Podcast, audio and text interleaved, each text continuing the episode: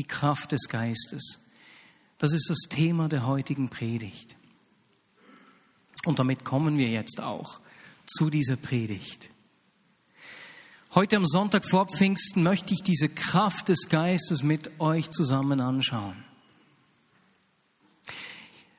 Wenn wir das Leben der Jünger anschauen, so in der letzten Zeit, bevor Jesus gestorben ist, dann sehen wir gerade im Johannesbrief um Johannes 16, dass die Jünger so richtig zu trauen begonnen haben. Jesus hat immer wieder davon gesprochen, dass er sterben wird und gehen wird. Sie beginnen es zu glauben und dann lesen wir, wie sie trauen. Und Jesus kann ihnen dann noch so sagen, hey Leute, wenn ihr, wenn ihr mich wirklich lieben würdet, dann würdet ihr euch für mich freuen, dass ich zum Vater gehe. Und im Johannes 16, 7 sagt er zu ihnen sogar, ich sage euch aber die Wahrheit. Es ist das Beste für euch, dass ich fortgehe. Denn wenn ich nicht gehe, wird der Ratgeber nicht kommen. Wenn ich jedoch fortgehe, wird er kommen, denn ich werde ihn zu euch senden. Ist ja schön und gut. Da sind jetzt diese Jünger, sehr wahrscheinlich so im Alter zwischen 17 und 20 Jahren. Jesus hatte beinahe drei Jahre mit ihnen verbracht. Er hat ihren Alltag geprägt und hat ihnen täglich gezeigt, dass er der Sohn Gottes ist. Schritt für Schritt, einer nach dem anderen, hat der Heilige Geist ihnen das offenbart. Und sie lieben ihn. Sie haben mit ihm sagenhafte Wunder erlebt, haben seiner Lehre zugehört. Manchmal sind sie nicht gestiegen zuerst, aber wenn er es ihnen erklärt hat, dann waren sie begeistert. Wow, diese Lehre, gefolgt von der Kraft seiner Zeichen. Und nun beginnt Jesus seine Abschiedsrunde sozusagen und sagt ihnen, dass es das Beste sei, dass er geht. Was könnte schon besser sein, als an der Seite von Jesus zu leben? Jeden Tag mit ihm zusammen zu sein, ihm zuzuschauen, von ihm lernen zu können. Die Jünger verstehen das nicht. Und äh, wenn ich an uns denke, wenn wir wählen könnten, heute zu leben, im 21. Jahrhundert, wo der Heilige Geist da ist, in uns lebt und uns immer wieder erfüllen will, oder wenn wir wählen könnten, mit Jesus zu, zu leben und mit einem der Jünger Plätze zu tauschen, äh, was würden wir wählen? Mal ganz ehrlich, Hand aufs Herz. Wer würde tendenziell eher wählen, ich möchte mit Jesus zusammenleben, so? Ne? Zeit der Jünger damals, ne? Hat was und Jesus sagt ihnen, Leute, es kommt was noch Besseres. Es ist besser für euch, wenn ich gehe. Ich sende euch den Heiligen Geist. Was prallt im ersten Moment bei ihnen ab? Aber lasst uns noch mal kurz anschauen, was das Ziel eines Jüngers ist, dass sie überhaupt erst verstehen können, was die Aufgabe des Heiligen Geistes ist. Weswegen es hier so von Bedeutung ist, weswegen es besser ist, dass Jesus geht. Ich habe das bereits zwei oder dreimal in einer Predigt erzählt. Wir wissen aus jüdischen Quellen, dass das hebräische Bildungssystem in der Zeit von Jesus drei Stufen kannte. In der ersten Stufe, so im Alter zwischen sieben und zehn Jahren, haben diese Kinder also die Tora, die ersten fünf Bücher Mose, auswendig gelernt. So mit zehn Jahren ungefähr konnten sie das, die meisten. Und dann kam man in die zweite Stufe, in der man den Rest des Tenach, das heißt den Rest des Alten Testamentes für uns auswendig gelernt hat. Aber nicht nur auswendig lernen wie bei uns, kann ich das gut wiedergeben, sondern auch eben Frage-Antwort-Spiel, um zu zeigen, ob ich den Text verstanden habe. Und die Besten der Besten konnten so mit 13, 14 oder bis 16 dann die dritte Ausbildungsstufe besuchen. Ha, so wie bei uns die Universität beispielsweise. Und zwar konnte man mit einem Rabbi durchs Leben gehen. Und das Ziel war es, wenn man so in den Kreis eines Rabbis aufgenommen wurde, so wie dieser Rabbi zu werden. Und dem hat man sein ganzes Leben alles Bemühen gewidmet. Ihm zugeschaut, was er sagt, wie er sich verhält und was er tut. Und für die Rabbis war es so wichtig, nur die Besten der Besten auszuwählen, weil man diejenigen auswählen wollte, die das eigene Erbe weitertragen konnten die das Gleiche tun und lehren werden, das ich getan habe. Und das war die Frage, hat er das Potenzial, mein Wirken weiterzuführen? Und so als Jesus seine Jünger ausgewählt hat, was hat er ihnen kommuniziert?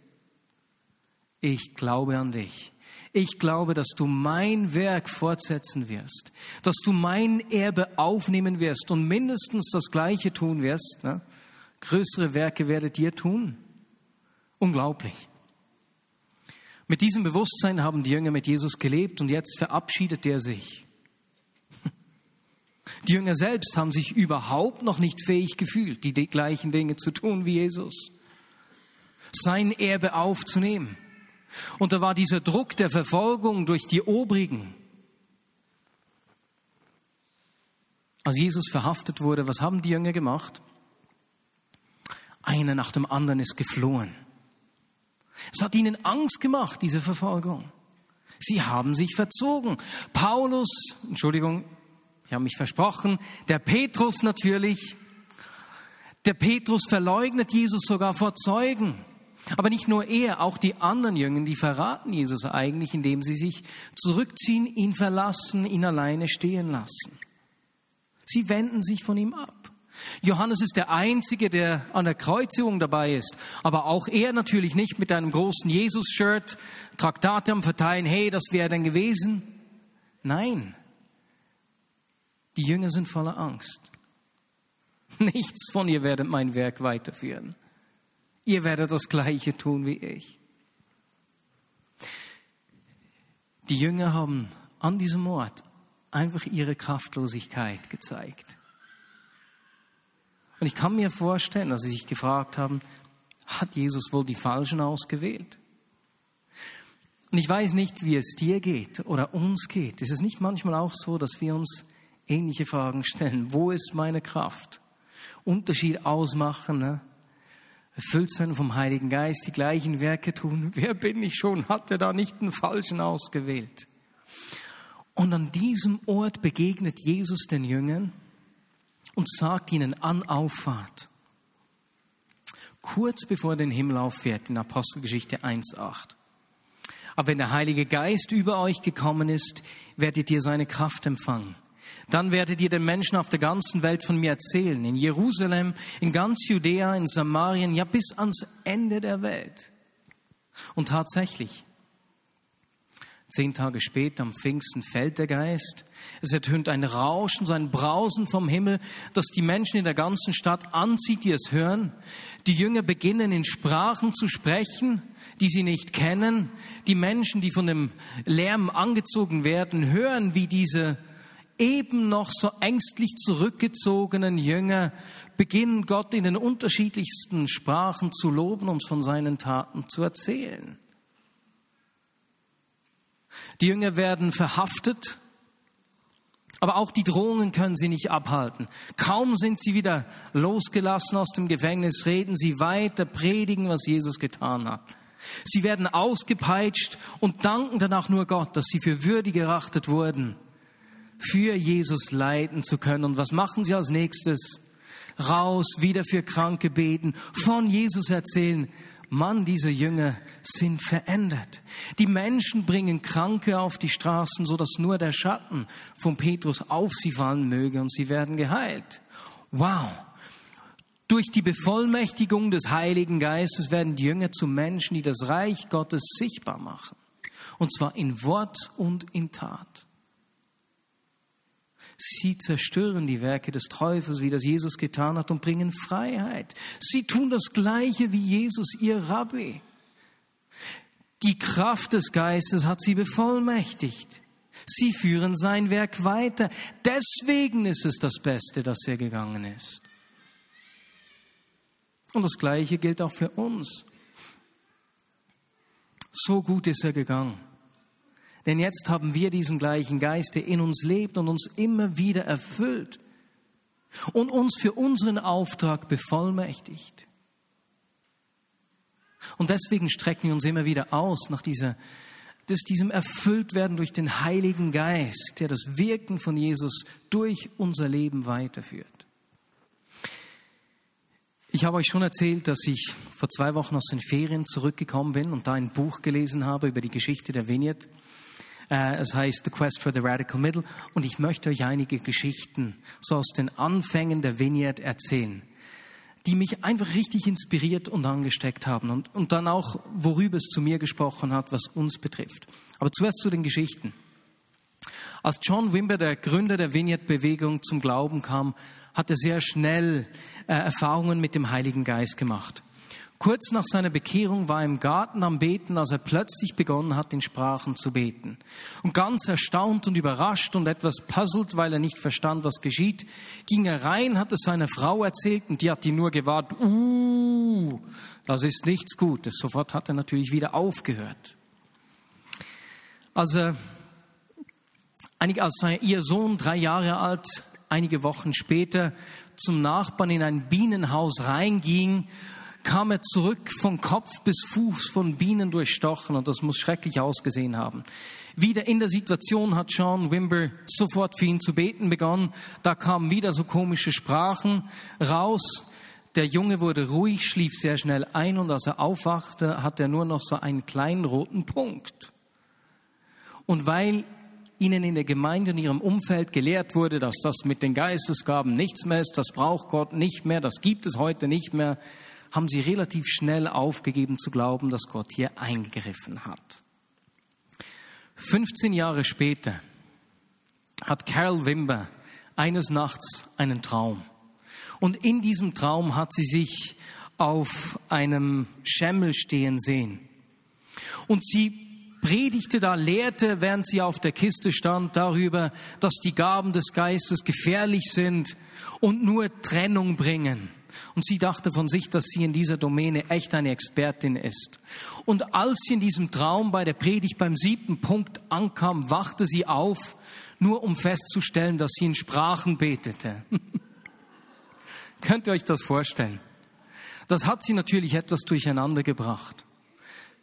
Im Traum predigt sie gegen das Sprachengebet, wacht auf und plötzlich findet sie sich betend wieder.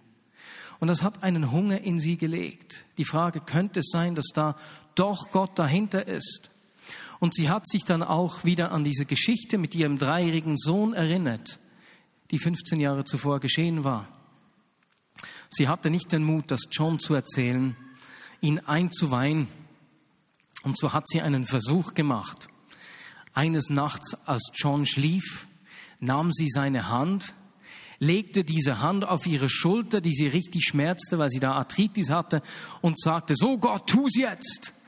Und sofort wurde ihre Schulter heiß und die Schmerzen waren weg. Das ist nicht lustig. Und wisst ihr, was ich so lustig finde an dieser Geschichte oder an diesen Geschichten? Zu sehen, wie Gott Zeit hat mit uns. Unser fehlendes Verständnis ausgleicht uns begegnet und uns lehrt, sogar am Ort, wo wir, uns, wo wir es nicht verstehen und uns weigern. Und wenn wir heute schauen, wir leben in einer ganz anderen Zeit. Wir haben nicht mehr mit den gleichen Vorbehalten zu kämpfen. Ist das nicht unglaublich? Ich habe diese Woche mit einem Mann gesprochen aus einer anderen Gemeinde, der mir erzählt hat, weißt du, in den 70er Jahren haben wir so einen Aufbruch erlebt und das hat Menschen einfach so zu Gott gezogen und die wurden überführt von ihrer Sünde und man musste gar nichts machen. Das war im Berner Oberland. Da hat es in, wie hieß die Ortschaft schon wieder? Etwas mit S, in der Südere. Genau, hatte mir erzählt, da war ich entweder seine Schwiegermutter oder seine Großmutter oder sowas. Die waren eine Veranstaltung in einem Restaurant äh, wo sie eben so eine Erweckungsveranstaltung durchgeführt haben und die Nachbarn haben die Feuerwehr geholt, weil sie gedacht haben, dass das Haus brennen würde. Aber das war nur diese Erweckung, die da stattgefunden hat.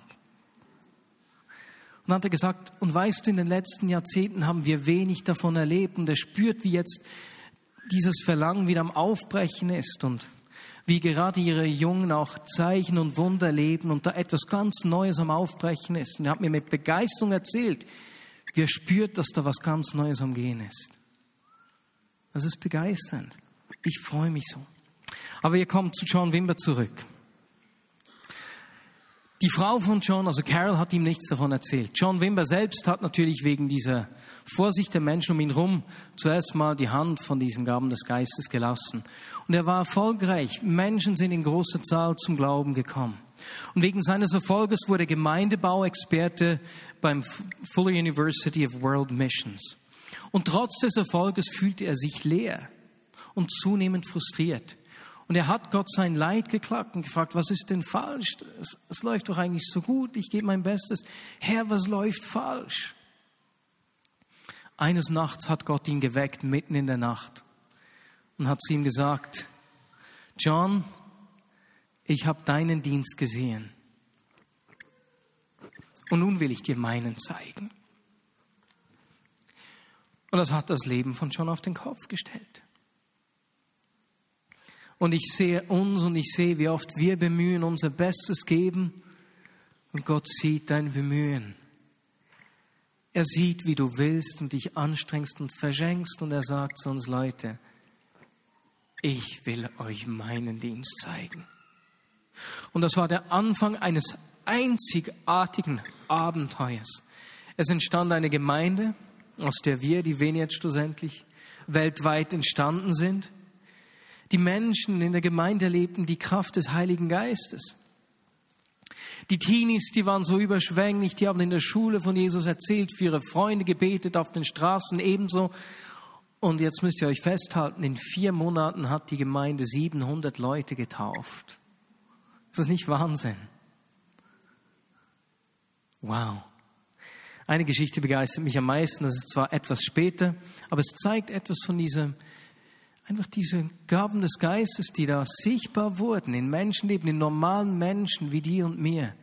Die Frau Judy King, 16-jährig, zerrissene Jeans, Kaugummi im Mund, hat in einem Gottesdienst einen Eindruck, dass ein Mann, der Probleme mit der Atmung, mit den Bronchien hätte.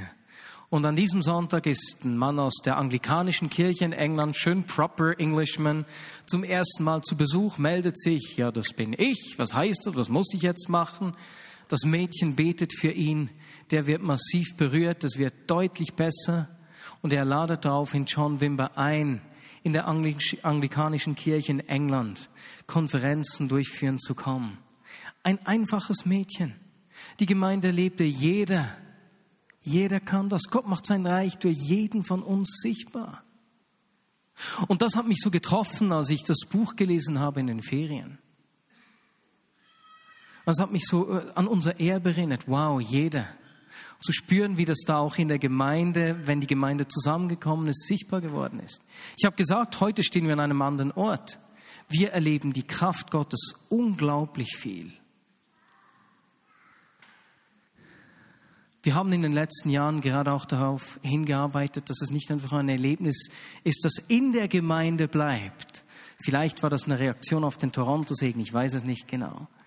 Und jetzt zu erleben, wie, wie, wie viele Menschen im Alltag erleben, wie Gott sie braucht, wenn sie Menschen prophetisch ermutigen, wenn sie für Kranke beten, das ist einfach begeisternd. Vor zwei Wochen war ein Team aus der Vineyard Bern in Deutschland, in Würzburg, und hat dort ein Power Evangelism Seminar durchgeführt. Und an einem Abend haben sie einen Einsatz in eine Disco durchgeführt. Die Disco liegt direkt neben der Gemeinde. Und da sich dort Satanisten treffen, hat die Gemeinde schon etwa 20 Jahre dafür gebetet, dass die Gemeinde zugeht. Jetzt an diesem Abend also der Einsatz, sind da reingegangen und haben den Menschen gesagt, hey, wir sind einfach hier, um euch zu zeigen, dass wir euch lieben und dass Gott euch seine Liebe zeigen will. Einer meiner Freunde hat das einem Typen gesagt, der ziemlich dunkel aussah. Und der hat ihm gesagt, was, du ein Christ liebst mich, einen Satanisten? Das gibt es doch gar nicht. Und er hat ihm erzählt, was er alles macht, welche Riten er durchführt, bei denen er teilweise auch Tiere getötet hat. Und konnte nicht glauben, dass er ihn liebt. Der junge Mann aus der Vineyard Bern fragt ihn dann, du, zeig mir doch etwas, was du machst. Ich zeig dir danach etwas, was ich gelernt habe. Schließlich sind die Kräfteverhältnisse klar. Na, da haben wir keinen Grund, Angst zu haben. Der sagte, das geht nicht, ich müsste mich zuerst zu Hause auf diesen Ritus vorbereiten gehen. Und er sagte, du, das muss ich nicht, das kann ich einfach hier machen. Der wollte dann nicht, aber sagte ihm, aber du kannst auf jeden Fall für meinen Freund beten, ich gehe mal meinen Freund holen. Und als die Person aus der Bern rüberschaute zu seinem Freund, war da bereits eine andere Person aus der Bern und hat für den zu beten begonnen. Der Mann war in Tränen aufgelöst, hat sich dann herausgestellt, dass er beim Beten immer, wenn er Jesus gesagt hat, einfach massive Schmerzen am Rücken hatte. Sie haben dann geschaut, woher diese Schmerzen kommen, haben das T-Shirt hochgehoben. Es war dunkel natürlich in der Disco und da sahen sie einfach einen dunklen Fleck am Rücken. Der Mann sagte, ich habe kein Muttermal, auch sonst keinen so großen schwarzen Fleck am Rücken. Aber das schmerzt mich so sehr, bitte hör auf zu beten. Und dann ist er gegangen. Der Erste, der gesagt hat, nee, nee, für mich darfst du nicht beten, aber ich hole meinen Freund, für den dürft ihr sicher beten, hat die ganze Sache aufmerksam verfolgt, hat zugeschaut. Und als er das mitgelebt hat, miterlebt hat und die Liebe dieser jungen Menschen gesehen hat, hat er begonnen, ihnen sein Herz auszuschütten. Seine Nöte zu erzählen, hat für sich beten lassen, hat sich segnen lassen und hat einfach etwas von der Liebe des Vaters erlebt. Ist das nicht unglaublich? So ermutigend. Und am ermutigsten ist, dass die Leute aus der Gemeinde gesagt haben am Schluss, wie kann es sein, dass wir 20 Jahre gebetet haben, dass diese Disco zugehen soll, wenn Gott uns hier einen Ort gegeben hat, an dem er seine Liebe zeigen will? Ist das nicht wunderschön? Und so erleben wir diese Dinge. Aber mir ist in den Ferien etwas auf, oder aufgefallen. Wir haben das so sehr betont, dass wir heute außerhalb unserer Gemeinschaft, also außerhalb der Kleingruppen und Gottesdienste, mehr erleben, als wenn wir zusammenkommen. Und das ist nicht ein Problem in dem Sinne, weil Gott will den Menschen seine Liebe zeigen und er tut das durch Zeichen und Wunder. Aber wenn wir dem in unserer Gemeinschaft weniger Raum lassen, führt das dazu, dass vor allem die Menschen diese Ausrüstung erleben, die eh mutig genug sind, auf Menschen zuzugehen oder auf Einsätze zu gehen. Und dann laufen wir Gefahr, dass diese Offenheit für das Wirken, für diese Ausrüstung durch den Geist elitär wird, was es nicht sein muss und sein kann und sein darf. Und ich habe dann in den Ferien gemerkt, dann auch mit dem Leitungsteam darüber gesprochen. Ich denke, da müssen wir uns schärfen neu. Und gerade auch unser Miteinander, in unserem Miteinander Raum schaffen, dass wir diese Dinge üben. Wie die 16-jährige Judy King, die den, Ein den Eindruck weitergibt und der Mann wird geheilt. Und so werden wir das in den nächsten Monaten tun. Wir haben bereits einige Ideen, wie wir das praktisch machen können, aber das wollen wir. Wir werden bestimmt im Herbst auch eine Serie zu den Geistesgaben machen und dann eben im Gottesdienst, aber auch in den Kleingruppen Raum schaffen, dass wir miteinander üben können. Ja, wir kommen zum Schluss. Ich weiß nicht, wie du dich fühlst, wie du hier bist. Vielleicht bist du voll erfüllt von dieser Kraft und du weißt, wow, ich bin bevollmächtigt, hast erlebt, wie Gott dich in den letzten Wochen und Monaten gebraucht hat. Vielleicht geht es dir aber auch eher wie John Wimber in den 70er Jahren, als er so mit Schrecken festgestellt hat, ich bin so leer, was ist denn los hier? Gott, das kann ja nicht sein und Gott will dir heute seinen Dienst zeigen. Bei den Jüngern in der Apostelgeschichte, da sehen wir ein Geheimnis. Ich habe euch bereits erzählt, wie der oberste Rat die Jünger bedroht hat, sie dann freigelassen hatten, wie sie sofort wieder in die Gemeinschaft der Gläubigen zurückgegangen sind. Und wir lesen da in Apostelgeschichte 4, 29 bis 31, wie sie miteinander beten. Die Jünger kommen also zurück sind in der Gemeinschaft und sagen dann, nun Herr, höre ihre Drohung und gib deinen Dienern Mut, wenn sie weiterhin die gute Botschaft verkünden. Sende deine heilende Kraft, damit im Namen deines heiligen Knechtes Jesus Zeichen und Wunder geschehen. Und nach diesem Gebet bebte das Gebäude, in dem sie sich versammelt hatten, und sie wurden alle vom Heiligen Geist erfüllt. Und sie predigten mutig und unerschrocken die Botschaft Gottes. Wunderschön. Das Gebäude bebte, sie wurden alle vom Heiligen Geist erfüllt. Jetzt, wer hat sich da versammelt? Wer wurde da erfüllt? Am Pfingsten wissen wir, waren 120 Menschen ungefähr zusammen, als der Heilige Geist fiel. An diesem Tag kamen 3000 dazu. Und als hier Petrus und Johannes vom obersten Rat zurückkommen, da gehen sie ganz bestimmt zum innersten Kreis, zu ihren Freunden. Das heißt, da waren viele von den 120 auch zusammen, ergänzt mit anderen vielleicht, die erst neu dazugestoßen sind. Der Geist fiel also sehr wahrscheinlich auf ziemlich genau die gleiche Gruppe, wie schon am Pfingsten einige Tage zuvor. Und sie wurden erfüllt und sprachen mutig über die Botschaft Gottes. Wie es hier in der Apostelgeschichte beschrieben wird, scheint die Erfüllung mit dem Heiligen Geist nicht einfach eine einmalige Sache zu sein. Das Gleiche kommt uns auch im Epheserbrief entgegen. Da schreibt Paulus den Ephesern im Kapitel 5, 18, dass sie sich nicht mit Wein betrinken sollen, sondern sich vom Geist Gottes erfüllen lassen sollen. Und spannend ist die Zeitform, die er hier braucht. Weil auch diese Zeitform beschreibt nicht ein einmaliges Erfüllen, sondern das andauernde und wiederholende sich auffüllen lassen. Sozusagen, lasst euch immer weiter vom Geist erfüllen. Wie eine Quelle, die konstant fließt. Und indem wir erfüllt werden und wieder erfüllt werden und laufend erfüllt werden, laufen wir über. Überfließen, wie das am Pfingsten der Fall war. Jetzt Weswegen sind wir denn nicht immer übervoll? Dwight Moody, einer der größten Prediger des 19. Jahrhunderts, wurde mal von einer Frau gefragt, ob er vom Heiligen Geist erfüllt sei. Und seine Antwort war, ja, aber ich bin undicht. Ich habe ein Leck. Und deswegen brauche ich eine andauernde Füllung. Und so ähnlich ist es in unserem Leben. Manchmal ist dieses Leck ähnlich wie bei John Wimber, der den Geist erlebt, das nicht versteht und Menschen sagen, oh, das ist gefährlich und er legt die Sachen auf die Seite. Manchmal sind es Erlebnisse, die wir gemacht haben, Dinge, die wir falsch getan haben oder die Menschen uns angetan haben. Auf jeden Fall, wir lecken. Jetzt, wie kommt ein Gefäß, das ein Loch hat, dazu überzufließen, übervoll zu sein? Logisch physikalisch, man muss immer mehr reingießen, als unten rausfließt. Oder? Ich könnte das auch demonstrieren, aber die Sachen sind da hinter der Box, deswegen lasse ich das jetzt sein. Und genauso ist es bei uns. Er will uns konstant erfüllen, wieder erfüllen und wieder erfüllen und wieder erfüllen. Und dieses Erfülltwerden ist nicht einfach eine Erfahrung, sondern es bringt die Bevollmächtigung dafür, dass wir seine Zeugen sind, dass du und ich sein Werk weiterführen, dass wir das Gleiche tun, das er getan hat.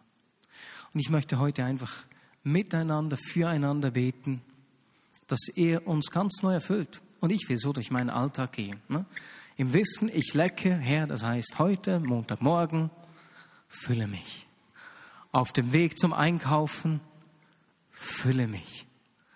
Und wenn ich lecke, lass es ein bisschen tropfen, dass Blumen um mich herum entstehen und andere damit bewässert werden, aber fülle mich. Ich will mich nicht nur alle Schaltjahre oder einmal im Jahr oder zwei, dreimal, einmal in der Woche füllen lassen, sondern aus diesem Bewusstsein leben, dass da einer ist, der mich konstant immer wieder neu erfüllen will. Okidok, lasst uns doch miteinander aufstehen. Und wir machen das jetzt so, ich werde einfach den Heiligen Geist einladen, ich werde gleich noch sagen, wofür wir beten.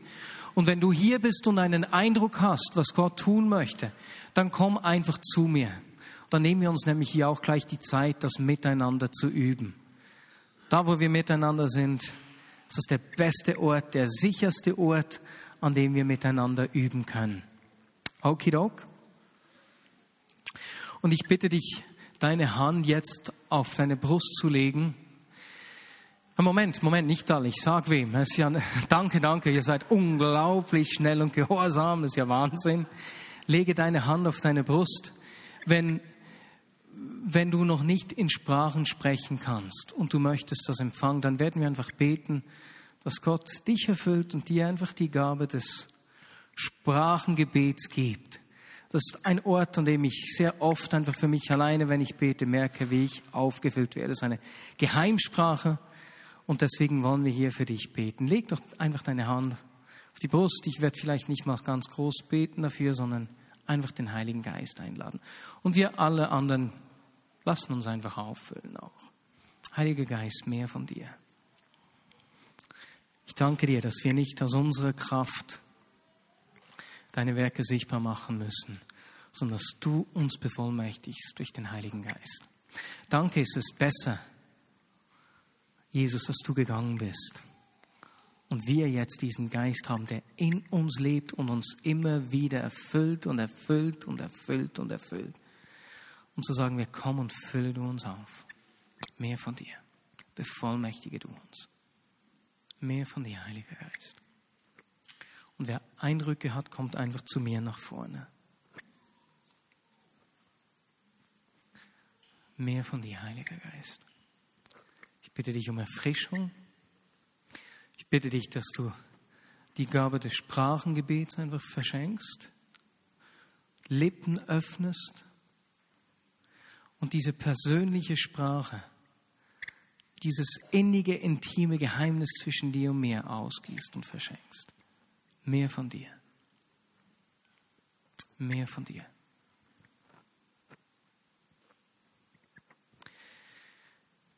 Mehr von dir, Heiliger Geist. Vor dem Gottesdienst ist jemand aus dem Prophetie-Team zu mir gekommen und hat einen Eindruck beschrieben von jemandem, der ein Stück Holz in einen Fluss geworfen hat, aber es ist nicht weit genug rein und so ist es einfach am Rand geblieben und ist wie so im Kreis immer wieder um sich selbst eigentlich gekreist. Und die Auslegung war dann, dass Gott uns ganz einfach in die Mitte dieses Flusses nehmen möchte, ohne Vorbehalte. Er möchte uns mit seiner Liebe und seiner Kraft ziehen und führen an diesen Ort, wo unsere Bestimmung ist.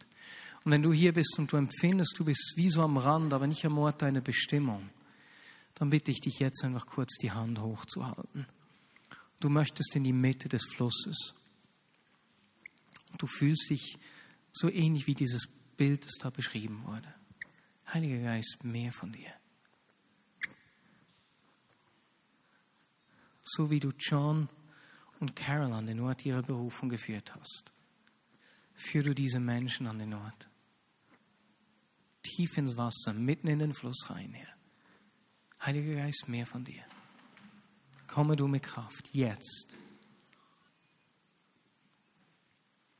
So ein Eindruck, dass der Heilige Geist einfach über uns brütet. Und so lasst uns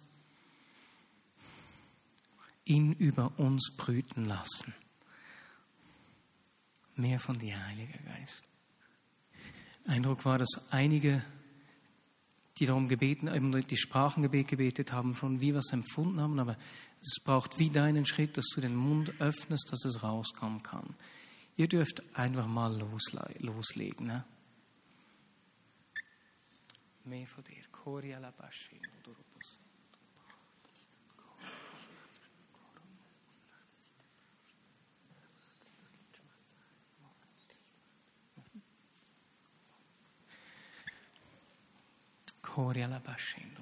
Und mehr von dir, mehr von dir, Heiliger Geist.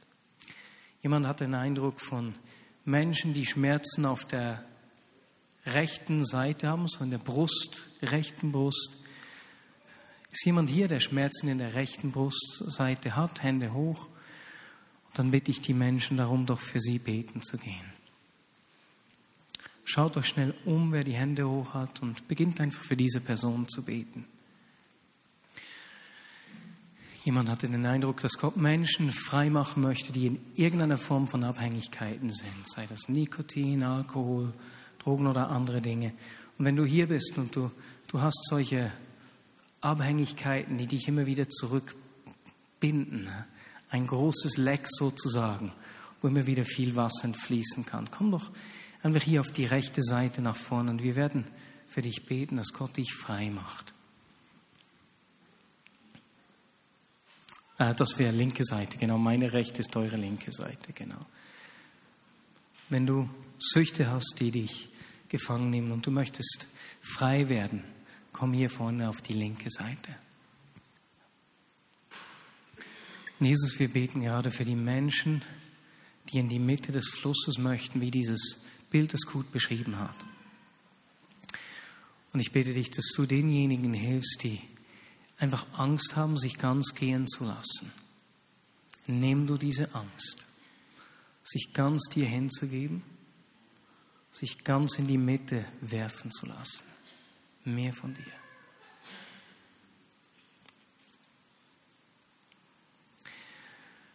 Und so lasst uns auch noch für alle beten, die in irgendeiner Form krank sind.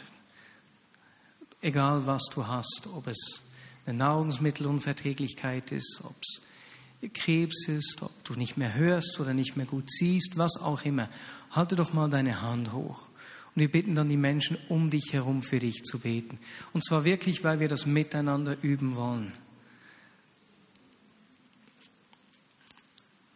darf ich dich bitten, einfach zu den Personen zu geben, die die Hände hochgehalten haben und auch da wieder schauen, dass niemand alleine bleibt. Und ich bitte dich, die Hand erst runterzunehmen, wenn jemand bei dir ist. Und lasst uns kurz beten. Kurz beten und auch einfach zu der Krankheit oder dem Leiden zu sprechen, das direkt anzusprechen. Und dann kannst du, wenn es etwas ist, das man herausfinden kann, ob sich was gebessert hat, ähm, kannst du danach auch fragen, ob sich was getan hat. Du kannst die Person bitten, was zu tun, das sie vorher nicht konnte.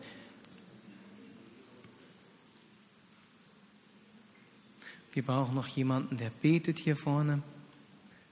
Heiliger Geist, mehr von deiner heiligen Kraft.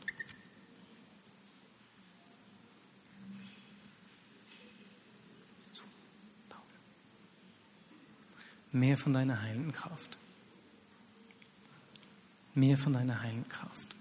Und wie die Jünger gebetet haben, beten wir, schenk uns Mut. Lass Zeichen und Wunder durch deine Jünger geschehen, durch uns, deine Nachfolger. Mehr von deiner heiligen Kraft. Und jetzt frag nach, ob sich was getan hat.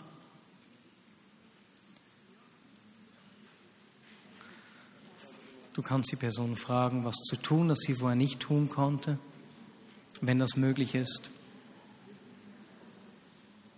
Bei Darmbeschwerden wäre das beispielsweise nicht möglich. Also, ja. Hat sich irgendwo ist jemand geheilt worden eine Situation hat sich deutlich verbessert? Hände hoch.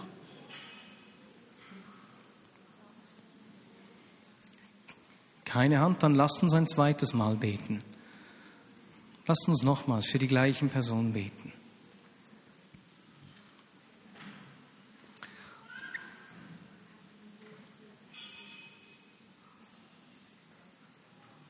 Jesus, mehr von deiner heilenden Kraft.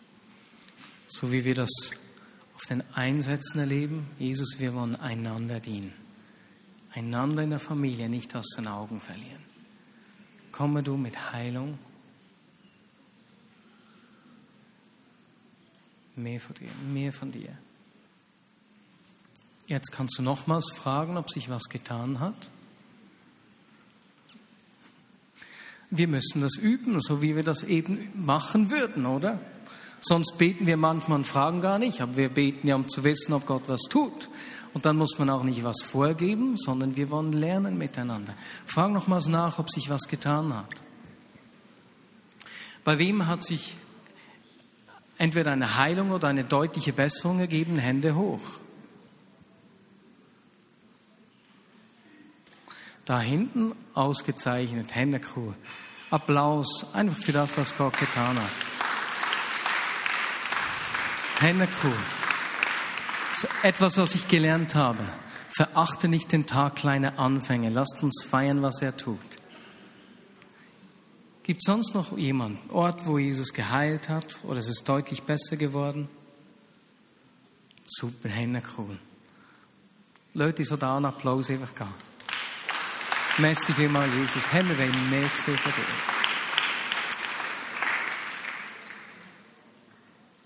Amen.